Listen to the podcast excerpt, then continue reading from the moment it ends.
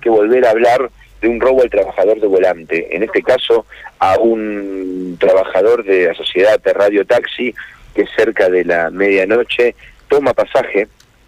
en realidad en la denuncia consta que a las 22 toma pasaje en la terminal de colectivos, allí muy cerquita de la radio,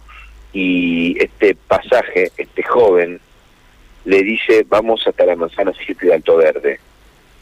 Al llegar al lugar,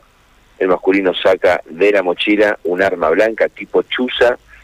se la apoya en el cuello, Rubén rompiendo esta eh, faja protectora o este cobertor que hay entre el habitáculo delantero y trasero que tienen los taxis en la ciudad de Santa Fe, bueno, y le sustrae la billetera y una suma de 1.700 pesos, 22 horas. Tomó este trabajador de volante de 36 años el pasaje en la terminal de ómnibus, el bueno, pasajero mostró sus verdaderas intenciones